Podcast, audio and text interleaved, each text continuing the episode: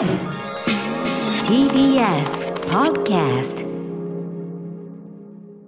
時刻は6時30分になりました。9月29日水曜日。TBS ラジオキーステーションにお送りしているアフターシックスジャンクションパーソナリティのライムスター歌丸です。そしてはい、水曜パートナー TBS アナウンサーの日々真央子です。ここからはカルチャー界の気になる人、物、動きを紹介します。カルチャートークのコーナーです。今夜は白夜処方の森田修一さんとお電話がつながってます。もしもし。もしもし。はい森田君どうもどうも。よろしくお願いします。よろしくお願いいたします。まあおなじみの感じですけどね。私のね 連載のマブロンで何を取り上げてるかというね、えーことでございますが。今日ちょっとね時間短めなんでいつも5曲チョイスしてますけど、はい。あのちょっと3曲だけのチョイスにあのかけオンエアするのはにしようかなと思ってますんで。あわかりました。はい森田君よろしくお願いします。よろしくお願いします。します。ここからはカルチャートークのコーナーです。今夜のゲストは白夜処方の森田修一さんです。はい森田さんよろしくお願いしますよろしくお願いしおます。願いします。ということで改めてですが森田修一さん、えー雑誌「ブブカ」で私が2000年から連載している私のアイドル的ソング辞表マブロンの担当編集者でございます、えー毎月末レギュラー出演していただき、えー私がその次号でねその次の号で出るマブロンで何を取り上げてるか曲を実際にかけるというコーナーなんですけど、あのーブブカ関連で言うと、はいあの吉田剛さんのさあのモーターね、証言モーターモーター証言モーター、はい。単行本、はい。おめでとうございます発売ね、はい。歌丸さんもね出てもらって、そうですよ。過去のねあのうん。語りたくないことまで語ってもらっ語りたて。く 語りたくなくないよ。であの全然この間も吉田さんお越しいただいてその話ちょろっとしましたけどね、うん、なんかでもあのみんな共通する部分と全く違うところを見てる部分があって面白かったな。そうですね、うん。今かなり好評で、うんうんうんなんかあの電子書籍なんかでも売れたりしてます。あそうですか、はい。ぜひちょっとね、はい、私が暴れていた時代ということで、よろしくお願いします。はい、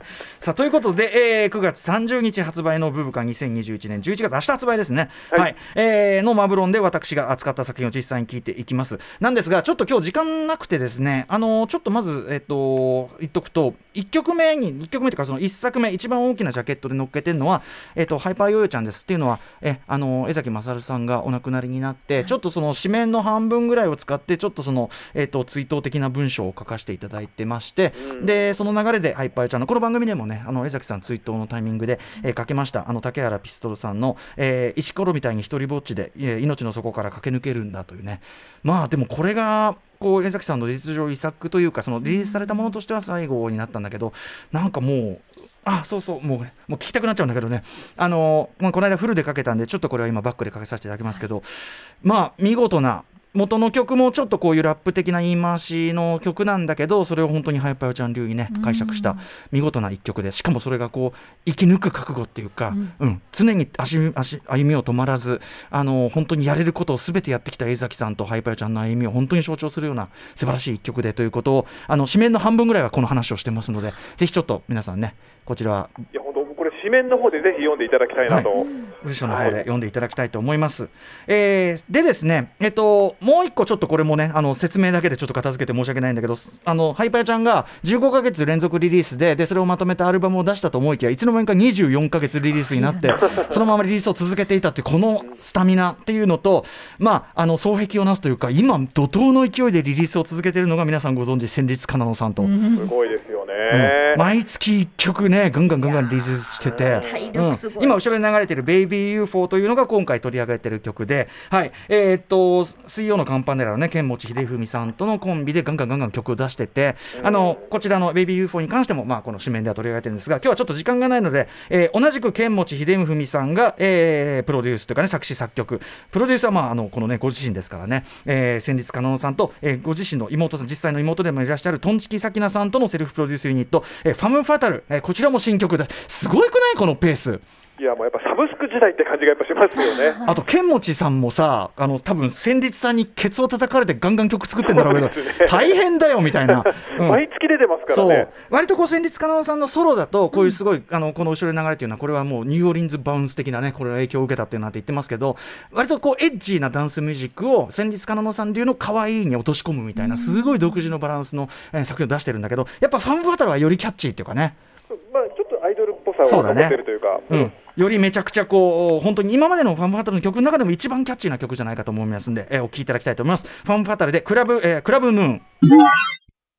はい、えー、ファンファタルでクラブムーン聞いていただいております。あのー、かっこいいでしょ？すごいね。かっこいい、かっこいい、かわいいっていうかね。なんかもうすごい安定感出てきますよね。そうだね、もう一つさんってね。芸風としてね、本当にうんしかもその、えっとさっきかけた「ベイビー UFO」という戦慄家のさんのあれと、なんていうかな曲調とか方向は違うけどちょっとこうスペーシーな世界観みたいなところでちょっとこう一致もしてたりしてなるほどうん、なんか戦慄家のさんのそのなんていうのかなセルフプロデュース力ってやっぱすごいよねい。やすごいですね、でやっぱあの今っぽいなと思うのが、TikTok で流行らせたいみたいなのがあるみたいで、ダンスとかもね、そうですね、うん。だから視覚的に訴えてくるもの、結構ありますよね。うん。ちゃんとそういうすごく賢い。そう。うん。だしその、まあ、シンガーソングライター的なスタンスでねあのやってるだから今アイドル的ソングって言い方してるけどそのジャンルのそのあり方みたいので今一番ラジカルにか、ね、革新してるっていうかそうですね。だって完全にそのつなんていうの最高権力を完全に掌握した上で、なおかつこう面白いことやるみたいなさ、うんちょっとす最先端走ってますよねやっぱね。しかももう今興味あることをすぐレコーディングして出しちゃうみたいな。ね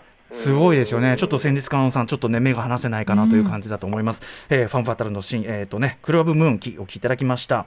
えー続きまして、ちょっとこれ方は今まで扱ってなかったんですけど、なんかツイッターで割と逆指名というか、マブロンで、マブロンで取り上げねえかなみたいなこと書いていただいて、というわけじゃないんだけど、あの聞いたらすごく面白かったんで、あの書きさせて、塚本舞さんという方で、えっとこの方、俺知らなかったんだけど、あの夏の魔物の一時期、ね、メンバーだったりしたんですね。すよねうんバンドのね。うん。はい、で、えっと、もともとすごい腹オタで、あと、マブロンの異常なまでの愛読者でという。初期から読んでたってことなんで、すごい。ね、あのでですね、すごく連続リリースいっぱいあの曲をされてて、どれも面白かったりするんですが、えっと、今回は7月21日に配信リリースされたこちらの曲、えっと、ラップパートにはですね、ゴメス君、ゴメス君とちょいちょい組んだりしてますね、ラップパートではね。そうですね。はい、なんかヒップホップシーンとこういう、こうなんていうの、あのアイドルジャンルとのクロスオーバーも実はちょいちょい本当に自然なことになりましたね。結構ゴリゴリなアンダーグラウンドアーティストが絡んできたりしますからね。はい、あのこれの曲はね、やっぱりね、ハローオタ、筋金入りハローオタだけあって、なんかこう、つんくみっていうの？へそうなんですよ、うん。もうつんく臭がしますよね。なんかつんくさんワークの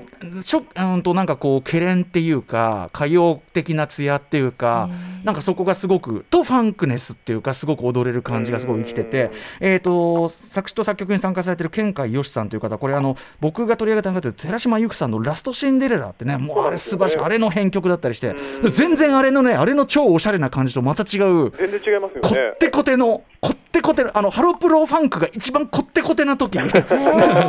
それがすごくねしかもでもそれをなんかすごくアップデートしてる感じというかね、はい。あのーめちゃめちゃ面白い曲かっこいい曲だと思います、えー塚本舞で「ベイビーガール」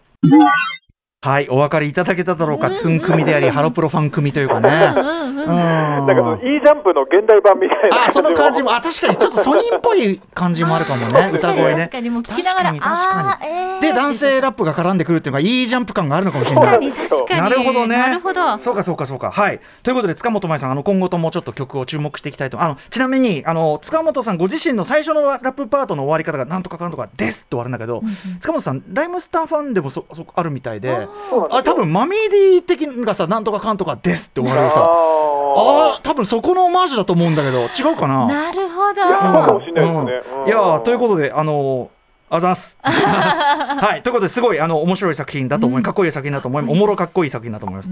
さあ続いて、えー最後の今日はね一曲いってみましょう。えー続いては武藤やみさんです。えっとまあこの番組もねあのちょいちょい来ていただいてたりしてますけど、まあご自身すごいあのシティポップとかねあとまあご自身80年代歌謡とかシティポップに対するその要するに過去の音源みたいなものに対するすごいこだわりがある方なんですよね。ね。最近そういう本当に世代の方多いよね若い多方でね。ですなんか世界的に流行ってますけど、うんしかもこのこ武藤さんの場合こだわりがやっぱすごくさらに徹底しててなんかそのアレンジとかでも例えばそのこのまんまだと今っぽいだけなんだけどこういう楽器を入れると90年代っぽくなる80年代っぽくなるみたいなそういうところまでちゃんとすごいこだわってやってらっしゃるということみたいで、はい、今回のですね、えーミニアルバム「シャワー」も本当にどの曲もねちょっとどれ選ぶかめちゃめちゃ悩んだんだけどやっぱりちょっとこのレイドバックしたテイストがすごくそのシティポップ感という意味ではストレートに現れてる一曲かなということでタイトル曲選んでみました。お聴きください。武藤あやみさんで「シャワー」はい、武藤あやみさんでシャワーお聴きいただいております。素敵だよ好きです。すごいね好きです。今日かけた3人とかまあハイパーちゃんとかもそうだけど、うん。やっぱその自分たちでディレクションしてっていうか自分たちで自分たちの進む方法を決めてる人たちばっかりだよねもはやね。そうですね。だから自分の好みをちゃんと主張できるというか、そうだからもうそういう時代に完全に入ってる。だからもうそのやっぱアイドル的ソングって今一応断定的に言ってますけど、もうそのそういうのも含めてもうあの全体的にかつてアイドルソングと言われた業界っていうのがもう、なんていうかな革新されてるっていうか拡張されてるっていう。か。可愛くてかっこよくてたくましいです。あとセンスがいいのも、みんな多分もう音楽をそのマニアックにみたいな聞くことが全然できちゃうから音楽の知識とか趣味みたいのにもう隔たりがないのよそこが。そこも大きいと思うやっぱり。センスがいい人が増えてる。すごい